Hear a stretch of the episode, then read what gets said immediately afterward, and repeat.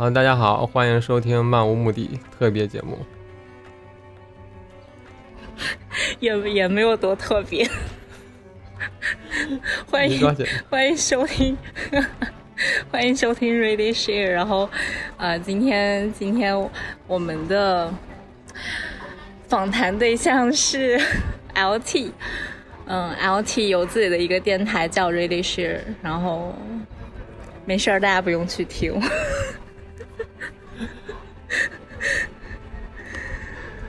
呃，哎，我刚，嗯，这个这个广告打的一点都不专业。对，这个太尴尬了，这个 还不如说呢。要不重新开始吧，直接直接开始吧。嗯，要没说，嗯，哦，我刚刚发现一件特别有意思的事情。嗯。我发你，我发你一张一张图片。好好，发我。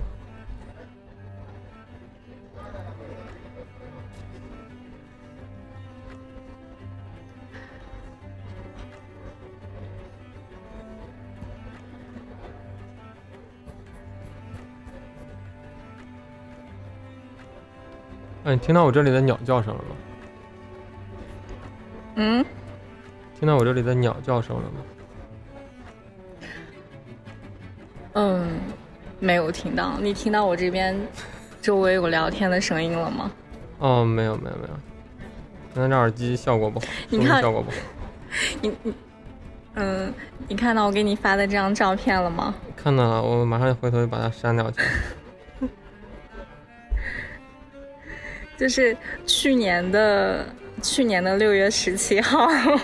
哦，就就好像，对对，也真的就是好神奇呀，就是整整一年的时间，就是好友，然后有应该是去年的这个时候我进的你的群，嗯，对，大概就是去年这时候，应该是去年这会儿我比较闲嘛，我不知道为什么，那个，你发这个意思是表达什么想？没有，就是就是我刚刚坐在这儿，在在等你叫我的时候，我就翻你的朋友圈，然后翻到翻到这一条，哦，一看，哦，居然刚好一年，哎，对对对，就很神奇，嗯，对，其实我挺害怕别人视奸我的朋友圈的，为什么？就是。因为，你，你，你，你个人是每天都在变化的，你的想法也在变化的，就好像你之前的那些想法，我觉得都是可能比较幼稚，可能比较不太想让别人知道。嗯，对对，我我我也差不多。我通常觉得，呃，一一周之前我写的东西，我就想去删掉。对，所以就现在就少写东西吧。嗯。对，去年你刚刚开始做你的你的这个节目，嗯，然后，对，正好就，呃，可以讲一下我们这个 渊源。就是去年你做你刚做的时候，我我那会儿就是听得意忘形听的很多，嗯，然后我就看到发了你的这个节，呃，你的这个这个征集，我我觉得特别有意思，然后我当时就加了你嘛。然后我还很想参加，对对，我记得我还有问你怎么参加之类的，你大概也也可能人太多了，你就你就很混乱。然后，嗯，我了解完之后，我就再都没有出现过。为什么？你是不感兴趣吗？没有，我我当然当然是一直很感兴趣啊，就是，就我觉得你的这件事情特别好，就是。呃，其实得得意忘形当然做很多社群嘛，什么音乐群啊，就是舞蹈啊，各各种。然后我我其实就加了你的这个这个阅读的，我觉得就是你每周分享一本书，这个创意就非常好，然后也有也有一定的门槛，就嗯，一定要是，对啊对啊，就是就是读过之后，呃，要有很。很很实际的内容产出，我就觉得这个对自己就是至少是读书上是一件很很可以监督自己的事情，啊，也可能是去年就是还处在一种呃工作的那个状态里，就没有那么大的动力在参与其他的事情。但是这件事情我一直都记得，就是嗯，对，对，嗯，我当时搞这个活动，其实也是一方面也是出于我我自私的一面，我有自己想法一面，就是我可以这样来逼自己，来每至少每周读完一本书。然后呢，嗯我当时想着有没有其，如果是我每周在分享那本书啊，会比较枯燥。然后我也想听到别人看这本书的想法，所以我就说，如果谁愿意分享的话，每周就分享一次。嗯，当然你也看到最开始效果还是不错，就是大家都特别积极嘛。然后我我分享完第一期之后，接下来大概有九期还是十期，就是尽量都是每周一次，每周一次这样这样连续下去。然后嗯对，很很很有意思的是，分享完十期之后，大家好像就没有人 报名，然后没有人愿意分享了。可能是这个新鲜感过去了，然后也可能是，嗯、本来比较积极或者主动愿意表达的人就不太多。然后那个时候，我忘记我是因为什么原因了，后来就不不再更新了嘛。然后，嗯，所以就到今年的应该是三月份吗？还是四月份？然后我当时，我当时都快把把这个电台忘记了。然后我我有一天突然就收到一条评论，然后他嗯，他说主播你的声音真好听，然后让我一看，哇，这个电台怎么现在还有人评论？然后哎，我一想，哎，我就把它重新打开了，然后我想，哎，嗯现在正好是疫情，然后没有事情，正好我也在看书，哎，再做一我说要不要把这个电台再做起来？啊、然后没有人分享没关系，那我就来吧。然后我就开始嗯又把它重新开始了，然后，嗯，对，大大概就是这样。嗯，是，我是一直有在关注你在做，然后中间你停更了，呃，我也我我我我我就在想，应该应该是可能大家都很忙，就等等的，嗯。嗯，其实我以为没有人有关注有。多少人？嗯，嗯，所以这就是为什么我邀请了你，你参加。呃，我的这件事情的原因就是，我觉得，呃，你一直就是呃在坚持做这件事情，我就是这这个在我看来是一件特别特别可贵的事情，没有因为就是，呃呃，就是收听的人少，或者是没有人参加等等，就就我觉得，因为从一开始我就在呃听，虽然我自己没有参加，但是觉得现在就是用这种的方式来、嗯，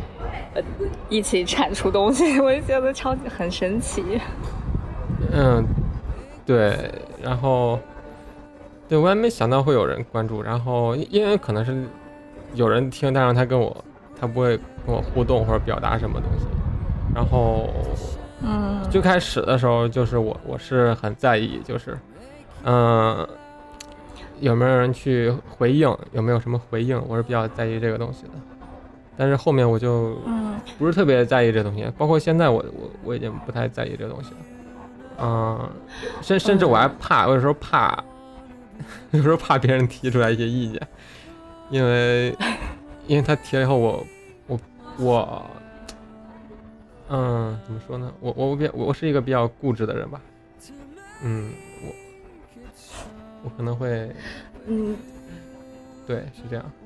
啊，对对对，其实其实我我我有很多关于在自己做事情这方面的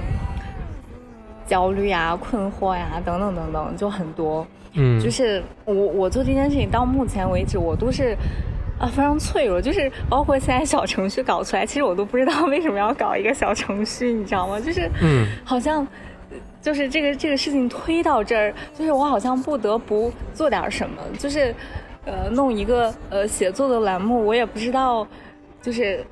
嗯，呃，就是就像你刚开始讲的，呃，去 push 自己去看书，push 自己去写作，就是我我我我不知道怎么样可以去维持下去一件事情，就是，嗯，我在做事情的过程当中，就是呃，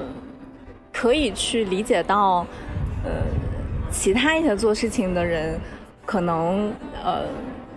会会遇到的一些同样的呃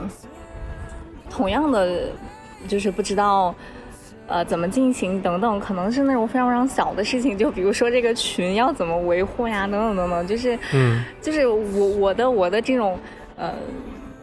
纠结呀，就是焦虑感呀，我我就觉得非常非常多，我也不知道为什么，就是啊，我我比较明白你大概说什么。嗯，就是我觉得首先最开始的时候，像你最开始的时候，有时候往往是有种被动的，就是你好像不得不嗯开始了，然后你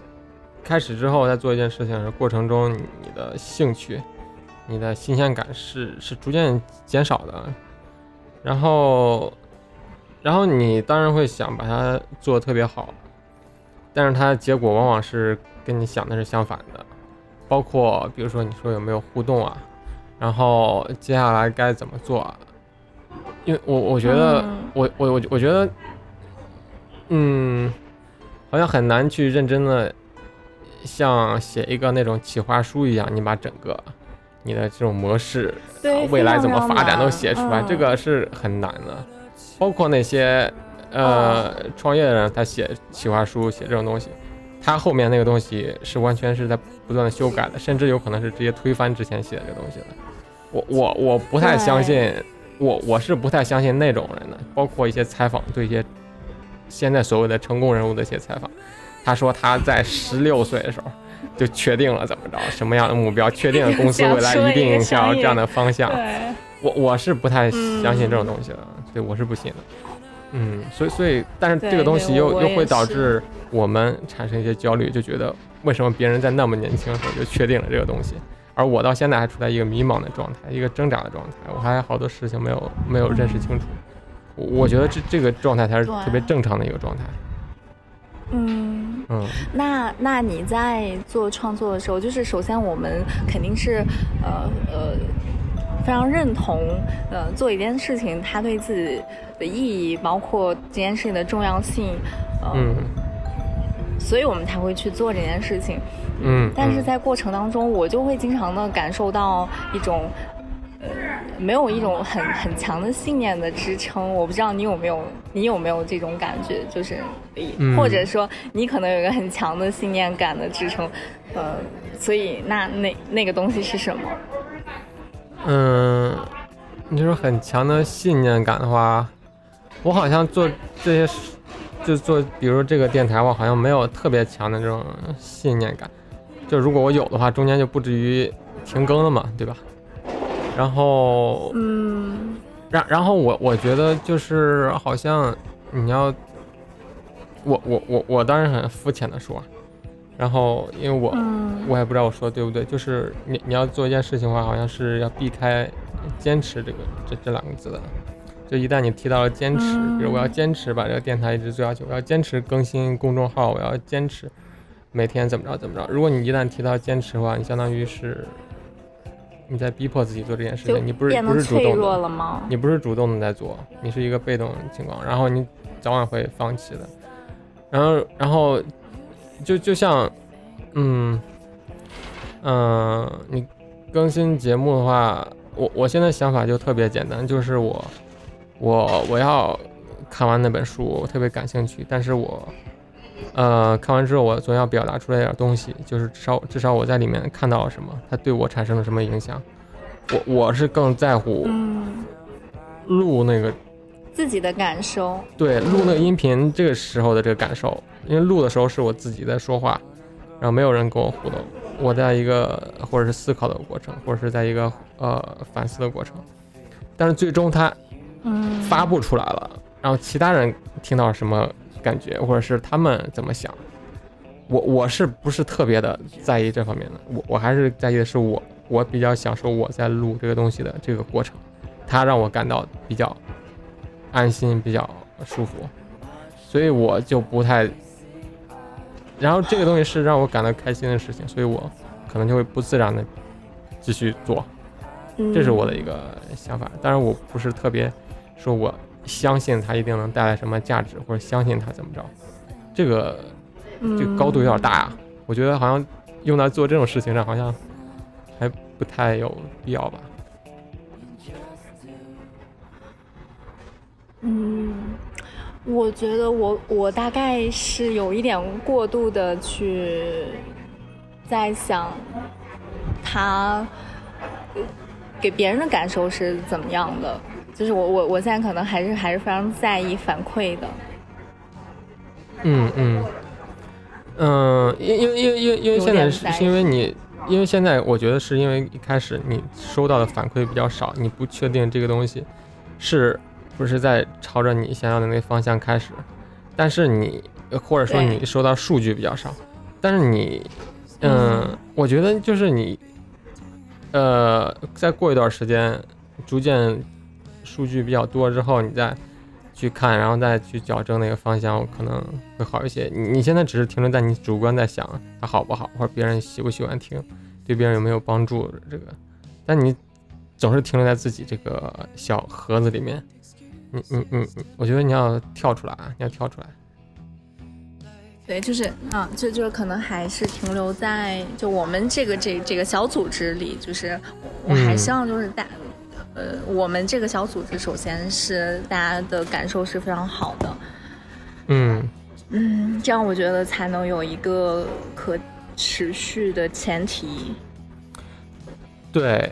就是还有一个原因就是。就是我我我我我，你就是你会发现我其实很少去其他地方各种宣传啊，做这个节目啊之类的。包括最开始的时候是在得意忘形那个他们那个聊天群里我发这个活动嘛，对吧？但后面我我已经完全就退出去了，因因为我我包括我后面退了好多群，我现在加的群是很少的。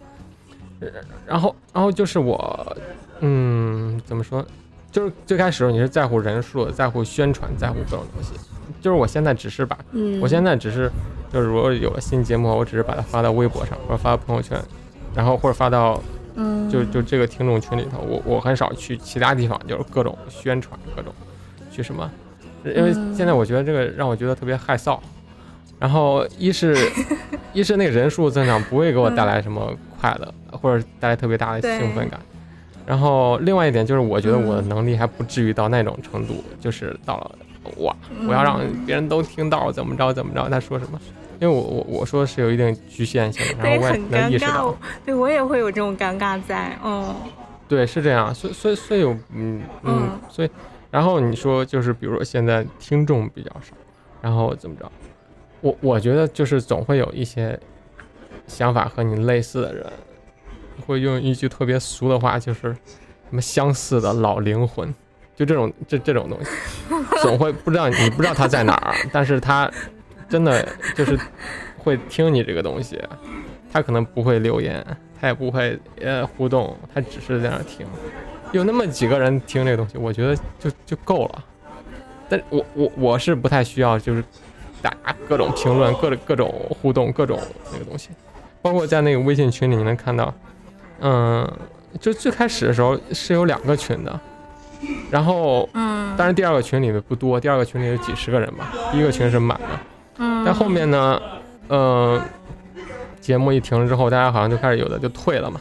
现在就保持在一个群，然后那一个群里有现在有四百八十几个人，但你会发现那个数字好像就一直停在四百八十几个，就是它也不涨也也也不少，就是这两天稳定，就这两天可能少几个，但过两天又加几个，然后。然后它就一直保在四百八十几个，我觉得特别神奇。我说这些人我都不发东西的，这些人怎么办？没有退出去啊？然后，然后现在他一直都是这样，四百八十几。我我就觉得特别好。他是不是经过一个筛选的过程？就是该走的已经走了，不想走的，我我他觉得留一个群也无所谓，就在这儿了。然后，然后这这个让我觉得特别有意思。然后平时你也会发现，我我我不是特别在里面互动的，就是说话还很少，一般就是对。你在不要脸的 发发新节目往里头，发一点宣传，对对对对对，然后，所所以，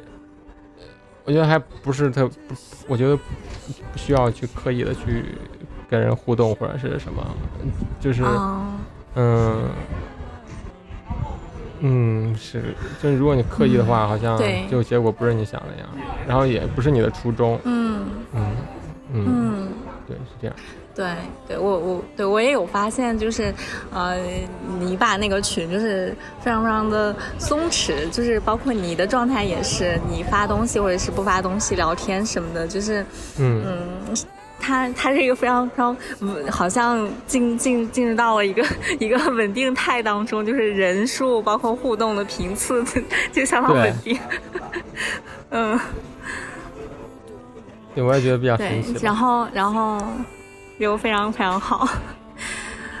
呃，去年去年这个时候，呃，你的思考是这是一个非盈利的项目，呃，当然就是我我我们都都在做这种事情，就是嗯哦，那对，嗯，其实我还蛮好奇，就是呃，非盈利就非但不盈利，可能自己还要 自己还要投钱。嗯。这这是为什么呢？就是对你，你你觉得嗯它对你的意义是什么？就是很简单，一个出发点就是，嗯呃，你就是你分享或或者你看书，首先这个书不是你写的，那个知识不是你的，嗯，然后你只是拿来你嗯看，然后你分享自己的感受，你嗯凭什么拿别人的东西赚钱？这是一点。另外一点，非常认同，嗯另外一点，我何德何能？我就是一个特别，呃，生活在一个表层的比较肤浅的人。我我我有什么能力靠我说一些东西？我没有自信，或者是我 我会觉得害臊，我去拿这东西赚钱。我我觉得我没有这个能力，这是另外一方面。然后再一方面就是我觉得，嗯，我觉得这个哦，这样大家去互动，然后这样嗯让大家来参与，这样东西是一个特别嗯、有意思的事情。干嘛要掺掺和嗯钱在里面？这个嗯是需要的。嗯对啊，嗯、那我觉得就是呃。包括你做的事情和我的里呃呃里面，它有一个很核心的 core，就是 share 这件事情。嗯嗯，你觉得 share 这件事情它意味着什么？就就很重要吗？嗯，就是像我，像我就是，呃，去创造、去分享你的就是阅读和分享，就我们俩、就就是有一个这个核心在，所以嗯它对于你来讲意味着什么？我觉得首先有一个就是我我之前说就是我想通过输出倒逼输入这样一个过程。哦，我我如果要分享，我如果要每周要分享点东西，你这周至少得看点书吧，至少得看了那本书，你才能说出来嘛，而不可能是说我嗯。看到了某几个句子触动了我的心，然后我就经常拿几个那几个嗯句子出来说，这样是一种特别肤浅的一种事情。嘛。我觉得最主要的分享是你看完那本书以后，你能分享出来你的那种感受，所以这个输内化的话，自己的，对你的嗯输出的话，其实也是对自己的一种内化或者自己的一种成长。我觉得这个是，首先对你个人是有帮助的。明白。嗯呃，我觉得对，就是，呃，你第二，你第二个讲到说这个组织是一个去中心化的组织，每个人都参与其中，我觉得就是非常非常巧合，就是，呃，这个恰好就是我我我现在我觉得我我非常非常去把它达成的这个目的，呃。去中心化，然后我我我我也确实不在 不在里面，然后让每个人自己去，呃，发挥自己的创造性，就是让他们去想怎么样去交流，怎么样去去呃开启一个话题，想要去分享什么等等等等，就对，就是就是这些，我觉得都都非常重叠，就很有意思。嗯，就是当时嗯说去中心化的话，就是嗯借了对你这个对区块链的一个概念？嗯，但是呢，对，但是呢，我我觉得我对去中心化那个理解是比较肤浅的，因为远远不止说是，嗯，现在理解这样。然后，如果如果我想的话，我可能会嗯再再另外换一个词，因为我做这种事情完全的没有达到那种高度。然后当时就是想着，然后不同的人来分享，然后不需要每次都我来组织，然后今对今天是你，另外是对我就是，但但是这样会有一个问题，就是如果你不主动，连其他人也不主动，然后这样这个事情就结束了。所以这个事情，对这个东西是一个 还是需要维护，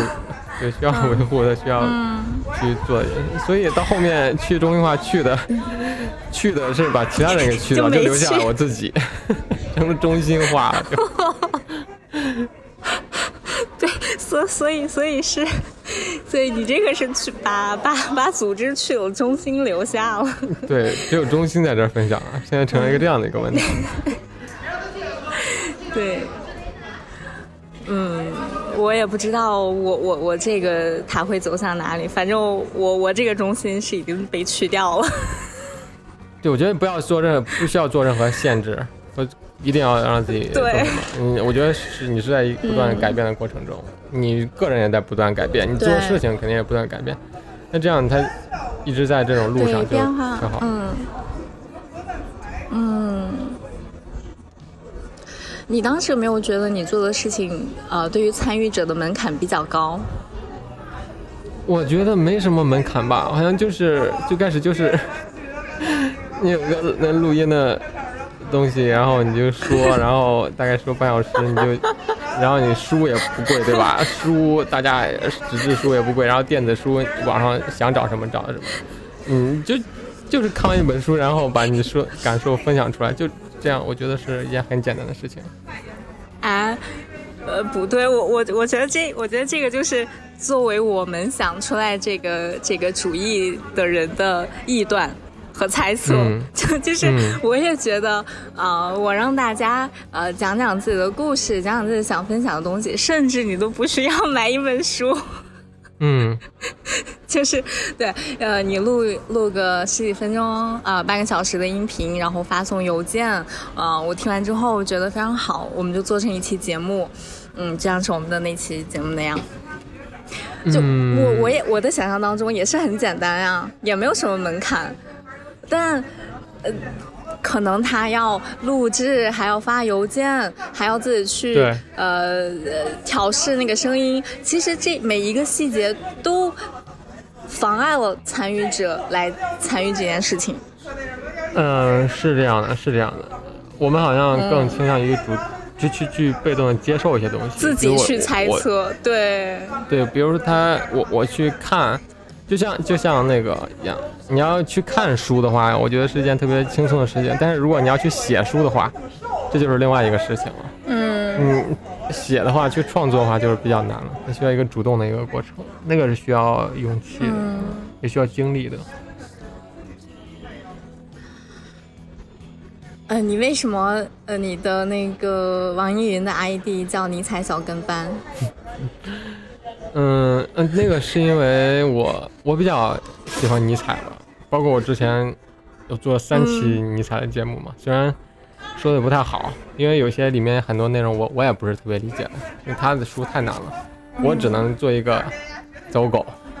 做一个 跟随者，然后我这是应该是我对他的比较崇拜的一点，可能因为这个原因。嗯。嗯，这个是 Simon 问的问题。嗯，他问你作为尼采的小跟班，在风这个点上跟尼采有多像？就是，嗯，对，最后你也，你也，你也走向了尼采的道路。对，尼采最后是疯了。我觉得，我觉得我不会疯，因为我的这个高度和深度远远没有到他那个程度。我我应该还不至于，就是不同的风法。被，对，比如说他他那个风可能是，嗯，可能是，比如说他最开始说什么，上帝死了，这种一切的崇高的价值都没有了，然后，嗯，就在那个时代，他想的这种特别特别大的这种问题，可能会。就是对他晚期，他可能想法又变了，可能又颠覆他之前的一些想法。就这种冲击，对对一个人的影响可能是比较大的。我我还没有到那种程度，我我觉得我是比较还在生活在这种表面的一个人。然后，当然，对，就是尼采的风，他他他的那个个人经历啊，包括他一些呃观点啊，我觉得是就是就冲击比较大嘛。比如说他，嗯，他他后面提到这种超人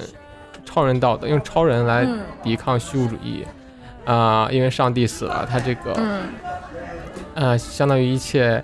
价值都崩塌了，然后他需要来重估这么这种一切价值，这这是一个特别强有力的一个观点。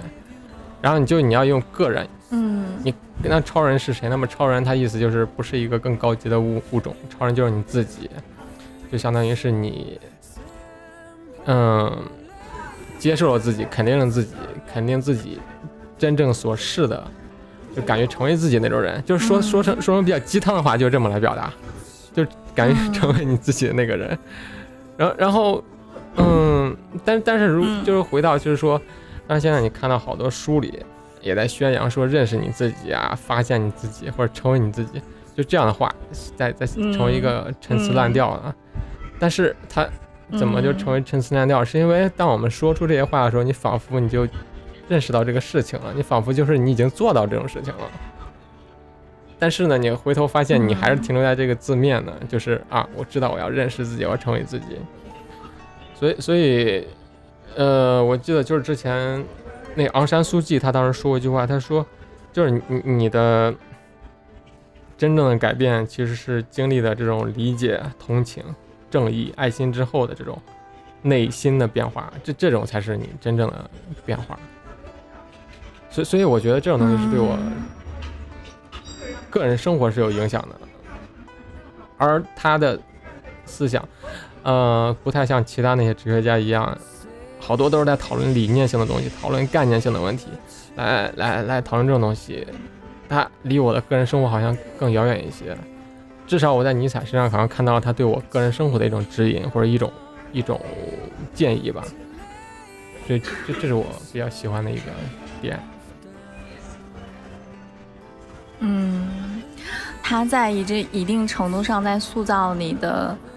根基，在塑造你的信念嘛，就是现在一步一步的。嗯，呃，你肯定还在一个探索，包括成长一个过程当中。就是现在，呃呃，你的整个呃生活是是被他的哲学观点来指指导你的吗？啊，没没有没有完全的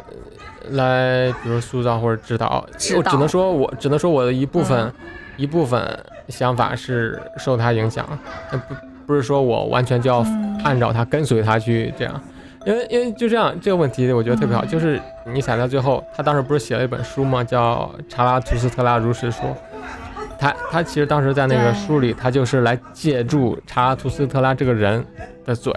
来表达他的想法。嗯。他当时就是说要成为超人嘛，然后但是呢，他当时给我印象不清楚了。他当时大概就是说，查拉图斯特拉当时就是说，呃，成为超人吧。然后，但是呢，嗯，他是作为一个超人，但是你们不要跟随我。然后，你们如果一旦跟随我，就是意思你你你就不是了，就最终是你要，嗯，还是成为你自己，大概是这个意思。就即使他是超人，他是整个世界的创造价值的这个人，但是你依然不要去跟随他。然后，然后其实说到这，我又想到一个一句话，我我要开始掉书袋了又。然后我想到那个，应该应该是加缪吧？加缪，我记得他当时说大概是这个意思，说是，嗯，就是就你不要走在我的前面，因为，呃，是这样说。你不要走在我的后面，因为我不是一个好的跟随者。然后你也不要走在我的前面，你也不要走在我的前面，因为我不是一个好的。啊，不是，说错了，就是你不要走在我的后面，因为我不是一个好的引路者。然后你也不要走在我的前面，我不是一个好的跟随者。你要走在我的身边，做我的朋友，就就大概这个意思。可可能。引引申过来就是，比如说一本书的话，你看那本书话，书里那些那个人，你你好像就把你就把书里那个人当成你的朋友一样，你要跟随着他，这样是不太好的，你可能会陷入一种盲目的崇拜啊。然后然后你就把他当陪伴着你，就是他的那种想法，像跟你交流一样。我我觉得这样这样可能是好一些，可能就少了一些这种崇拜、盲目的这种东西。嗯，从今天起感受内心生长出来的力量，这个是你的你的 slogan，就是你怎么理解这句话的？这句话，我现在听的都特别尴尬，因为他放在每一期。然后，其实是就是插个题外话，我我我是有一个朋友，太太鸡汤了是吗？嗯，对我有个朋友，他他说他其实是在幕后帮我 帮我剪辑我这个音频的。然后那那个朋友呢，就是他现在每当听到这句话，他现在都已经，我觉得是应该到了一种免疫或者想吐的那种感觉了。因为他有的时候播放网易云音乐的时候，他因为首先剪辑就是他他比较认真，他要啊一点点的剪，以至于到后来他听网易云音乐的时候，有时候歌单不知道怎么着就突然跳到我那节目了，突然那个歌 对，到十秒之后结束的时候就出现我的声音，大家好，欢迎来到瑞丽十二电台，什么什么从内心感受生长出来的力量，他已经崩溃了。所以听到这句话，他已经真的很很无奈了，所以我我现在都觉得很尴尬。我觉得我哪天我要更换一下。啊，我我我也我也时常就是就是我觉得我我几乎可能每天都会处在这种尴尬当中。对。就就是就我今天，我今天在在修改那个。嗯，修改就是小程序里面一些文案的时候，那也不过是我上个月写的东西，然后我现在这样全部都删掉。对，就是当你看多之后，就 听多之后就觉得，嗯，这个，但但你你说这是为什么？哦，这个这很正常，这个东西就是就很看多听多之后你就腻了，感情不就是这样，是不是？嗯，我觉得开玩笑。对，你在你在你在回头看自己写的东西的时候，呃，你你还能体会到当时你写下的时候那个那那那那个初衷吗？就是我现在已经就是体会不到，就是我回头看的时候全是尴尬，就是呃，嗯，就是怎么讲？我我觉得这是不是一种对对对自己文字的不自信啊？嗯，因为因为。我我我如果看我之前写的东西，或者之前录的东西的话，嗯，我我很少很少回头去看，然后可能觉得现在我跟以前肯定不是特别一样了，嗯，然后之前那些东西肯定好多时候也是代表那个时候的想法，那个时候也是很有道理的，写东西肯定也会觉得，嗯，因为那个时候写东西也是相比于在之前你也是成长的，然后。嗯，当然也不一定代表现在的你就比过去你是在成长的，有时候可能会去看，但是很难讲在倒退还是在成长。对，可能不太经常会会去看嘛，但当然也不是说要否定以前的自己，那那那也是嗯你的一部分嘛。嗯嗯嗯。嗯，你为什么对对其他人哦完全没有任何问题？嗯，那那个问题，那那个我其实觉得，我觉得挺客观的，因为我我我不了解他们，我如果要问一个问题，我势必会在那个问题里，相当于限定了一个条件或者下了一个定义，比如说，嗯，比如说我问那个人的话，我说你为什么那么迷恋海德格尔？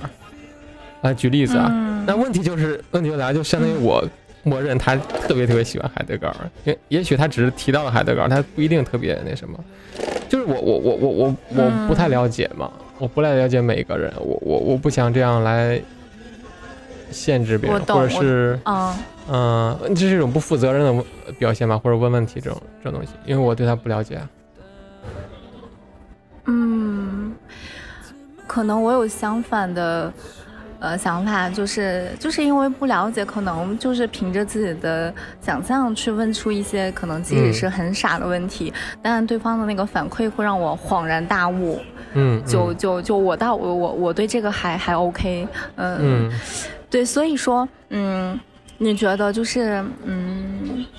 这是一种好奇心的不足吗？嗯嗯什么好奇心的什么？不足，就是首先你、哦你嗯呃、嗯没有没对对对没有问出问题，首先是觉得呃问呃问的问题可能不够准确和不太。呃，对双方的、呃、对回答者的不负责任，就是，呃，嗯这些我都特我都能理解啊、然后另外就是，这是不是一种好奇心的不足？我不知道，嗯所以你怎么看？嗯嗯呃，可以我觉得也可以这样认为吧，就是，嗯，我想想啊，你没有太多好奇心，呃，我我我有好奇心是不是不足，我我还不太清楚。然后有有一点是这样，嗯、就从另一方另外一个方面来讲，比如说你说要，嗯、要录期节目对吧？就我们对谈一下，然后嗯。就一开始你会发现我我好像是有一点抵制的吧，或者有些消极的，嗯。对，因因因为因为就是我觉得我是一个呃嗯不是那么深刻的人，就是我好像说不出来什么东西。然后如果你问我的话，可能我们交流的东西可能就是很嗯，可能不会有什么人愿意听吧。就就是我觉得我我我我我比较肤浅，是这样啊。然后就相比于去聊一本书或者聊个什么东西的话，可能那样的话比较具体嘛，我可以准备。就这种嗯聊天话，因为因为我我看了很多节目嘛，我我我我看到每个人都是那么的博学，然后懂特别东西，然后好多词甚至都是我无法去理解的，很多句子都是我无法去理解的东西。嗯，你要说是不是好奇心不足，另一点可能也是我觉得是我能力的不足，或者对自己能力的不自信，应该是这样。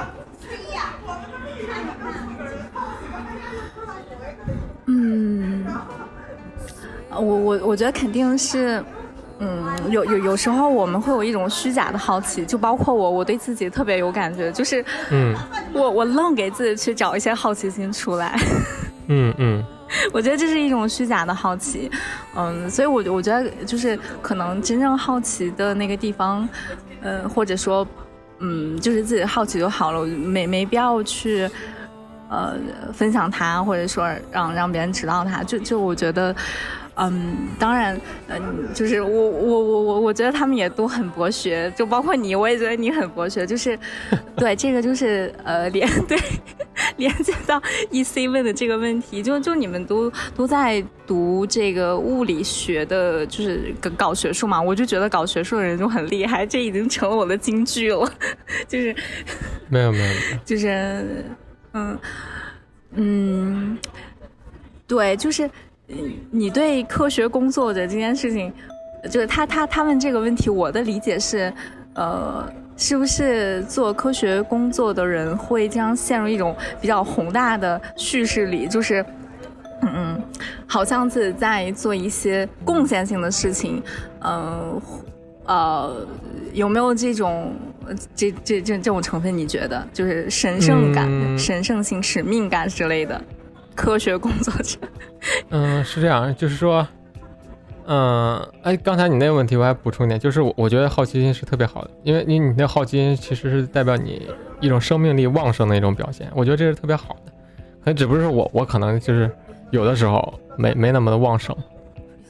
然后嗯，就是你刚才说说这个问题，说科学工作者的神圣性，嗯。然后嗯我我我我是特别崇拜这这样这样一个工作的，因为这这职业是特别伟大的。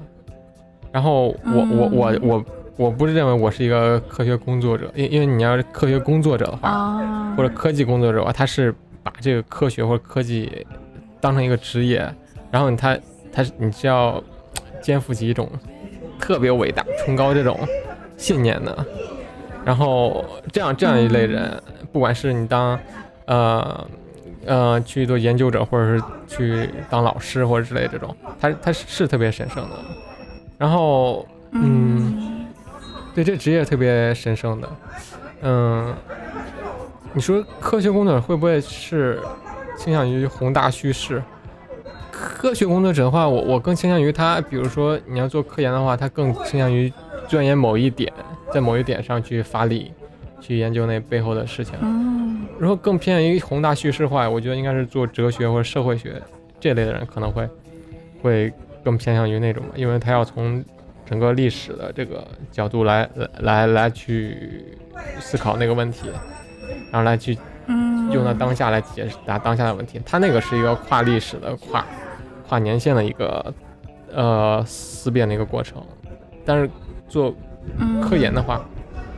我我不是特别清楚啊，还好，我我还停留在比较嗯。肤浅的表呃表面的，其实，而且我我我应该不算是嗯。科学工作，我是个半吊子的吧。嗯，你在第一期的节目里面，就是你提到你你说了一句，你毕业后，毕业后呃，你现在在思考毕业之后去哪个深山老林待着，然后，嗯、我我我我也有点好奇，就是嗯。啊、这这是一种有点消极避世的心态吗？嗯嗯，对我我特别能理解，就是 就你听起来确实是，嗯可能是消极避世，就是远离人群，远离了这个主流社会。嗯，但但是我我说一下我的想法，我我我当时觉得这个这个感觉，我不知道是什么时候出现的，它可能就是嗯逐渐慢慢的这种，嗯，积累，可能导致我暂时现在有这样一个想法。嗯，当然，我觉得我我我我觉得去 深山老林可能就是，因为你现在即使去了深山老林，你也不可能做到完全的与外界的一种封闭，也包括现在网络啊，当然，包括现在的你像就疫情导致这个远程工作啊或者什么，是完全没有问题的，对吧？大家完全可以远程工作，嗯不存在任何问题。嗯、就就是去到我我我还是比较想追求一种内心的那种平静吧。我我觉得去到嗯、更接近自然的一个地方，可能嗯，去寻找一下自己，然后嗯去寻找一下丢失了多年的这种节操，对吧？都已经不知道在哪儿了，那个节操。嗯找一下，然后，然后，然后当时还有一个比较触动我的是，当时我看那个《光年》那本书的时候，《光年》那个翻译者是孔亚雷，然后那个孔亚雷嗯他特别有意思，他他翻译那本书，他现在也是，他现在住在了莫干山下面一个、呃一个村子里边应该是，然后他整个家人都在那里住着啊，他当时是在住在那个地方翻译那本书，然后。那个地方也是一个相对于城市来说，也是一个特别呃安静或者是资源欠缺的一个地方。然后，然后可能我觉得可能每个人的追求不太一样嘛，有的人可能就喜欢在一种喧闹的都市里这样去生活，他能感到更快乐。我觉得我我可能有一方面原因是因为我，比如说我去了一些地方，然后嗯。体验了一些东西，可能那些东西对我没太大兴趣了，我可能更倾向于去这种，嗯，不太主流的地方，然后嗯。还是觉得去寻找一下自己吧，这这应该是我大概想的。嗯如果如果他可能是消极避世的话，也可能有一方面是消极避世吧，我不太清楚。嗯，首先我我要呃承认，就是我看到这句话，其实我挺有感触，因为我可能每天都在思考怎么怎么合理的消极避世。嗯嗯，对，就 你要给自己找个合理化的理由，是吧？这样你就可以舒舒服服的去避世了。对。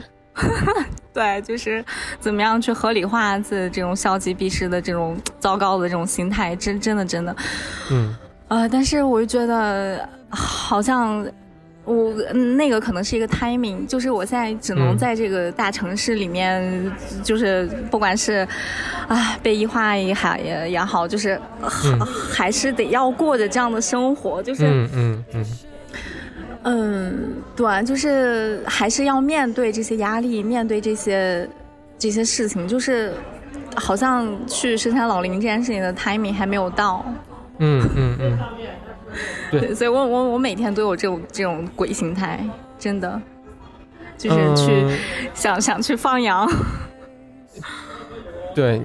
就是可能因因为因为这个，我觉得这个特别正常，嗯。就是我我们就是嗯，比如说工作之后，然后你在一个城市里头，然后然后应该是嗯，大部分人应该都不是在自己家乡所在的那个城市，然后对。因为因为现在这种流动性吧，你你你已经不太像以前一样，你可能就局限在自己的那个小地方待着，一辈子可能就在那个小地方待着，你周围的人际关系都是那些人。现在这种这种这种社会里头，这种分工啊，或者是这种流动性啊，导致我们可能工作都在不同的地方，可能每年或者多少年之后还在不同的地方。然后就是你，就是你很难体会到，嗯，之前那种人与人之间那种紧密的关系了。就是你之前的话在你自己那个圈子里，对，对嗯啊，附近性。然后，然后，但是你到现在这样，商标的词，嗯对对，香标提过那个，但是我我不太，我好像不是特别懂他那个，因为我没看过他那个书还。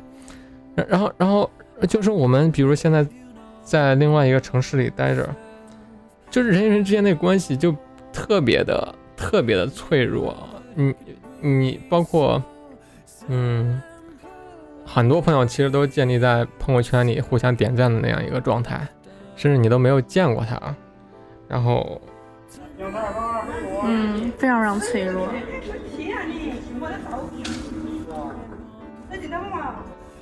就是我们之间人与之间关系很很脆弱了，然后所以你在，对，所以你在这个城市里很容易就感到特别孤独，或者是感到这种，嗯、避世吧，这这种心态，我觉得这这是特别正常的，就是每个人，我觉得这个不是一个个人的问题，因为你个人逃脱不了社会这个这样一个，或者说牢笼吧，或者是什么，就你是逃脱不了的，他给你给你个人施加一些东西，你是逃脱不了的，然后你。体会到孤独或者是这种避世这种东西，有的人会倾向于是觉得这是不是我自己出现了问题，但是我觉得这不是这样的。在你第一次的节目里，然后你提到说，呃，你过去就是有呃很喜欢瞎折腾嘛，然后你有没有就是觉得在那个过程当中非常有趣的经历？嗯，过去有趣的经历。我好像一时 不是我一时半会儿感觉想不起来，嗯，感觉嗯，我不知道是不是因为刚醒来原因还是怎么着，就是就是想不起来哪些特别让我觉得特别有趣、特别刺激的一些经历。嗯嗯，你会如果如果让你就是。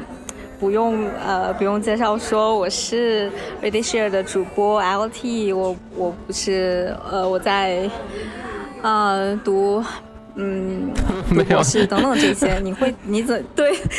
对对？如果就是摘掉所有的这些标签，你你你你你大概会怎么介绍自己啊？我觉得，嗯。我不太知道啊，这个真的好难，因因我我并不觉得我有什么标签，然后，嗯、不知道怎么回答呀，好像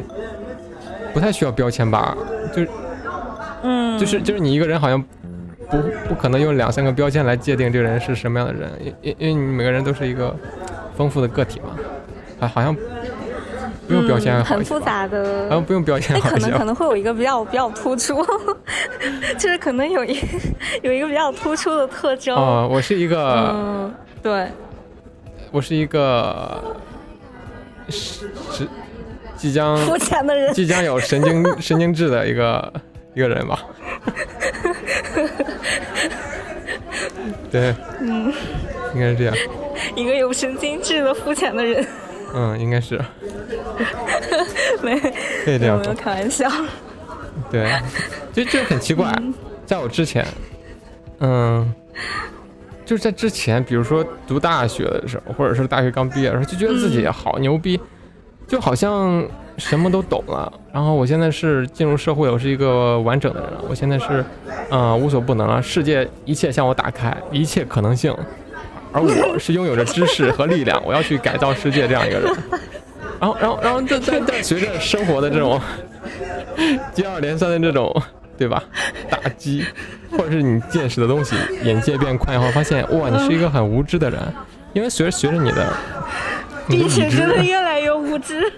对，随着你的已知变多的话，了解的越多，你会发现你的无知越来越多，越来越多，外面那个比那外面的世界越来越大。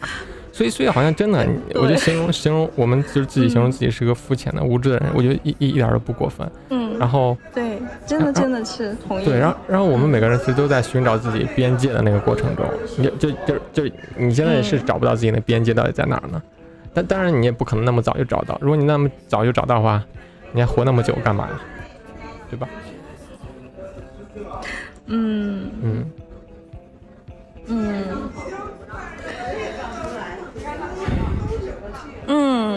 我们刚好聊了一个小时，是，时间卡的很好啊，对对，很轻松。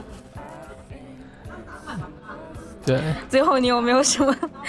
什么想要分享的，或者是想想想问的？想要分享想问的，你还有什么问题吗？嗯，差不多了，我把对，嗯嗯。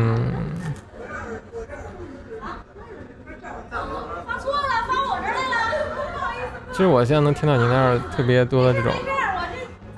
烟火气啊，对呀，大家都在聊天，吹着夏吹着夏天的晚风，然后一点也感觉不到这个水深火热，嗯，就可能是在朝阳的原因，也不知道丰台区现在很可能很糟糕吧。让我去我去超市就还好，没有出现物资短缺，还接到了。还接到了街道办的呃关切的电话等等，嗯，就，哎，这也挺好，挺好的。就就没有没有反讽，反讽，就就还说是被控制住了，也不知道，对，可能吧，嗯嗯，不是现在，我觉得现在是特殊时期，这样，嗯。就是我觉得确实都需要特别谨慎，这这点是没什么错。不不，我前两天我前两天，呃，昨天，昨天我自己录了一期，就是马克思韦伯的那个《新教伦理与资本主义精神》，然后然后因为我最近在看那本书，因因因为上上一周的六月十四号是马克思韦伯他去世一百周年嘛，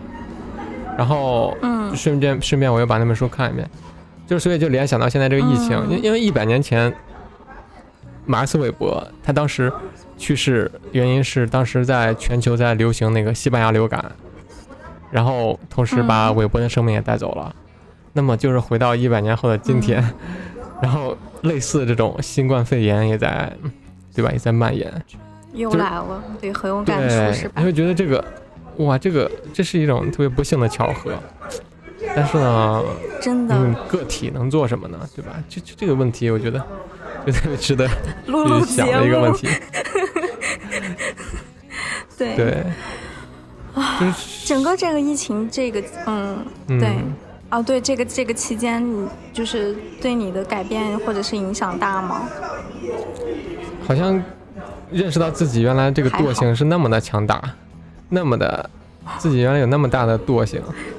就是，嗯，好像会，嗯，看似每天好像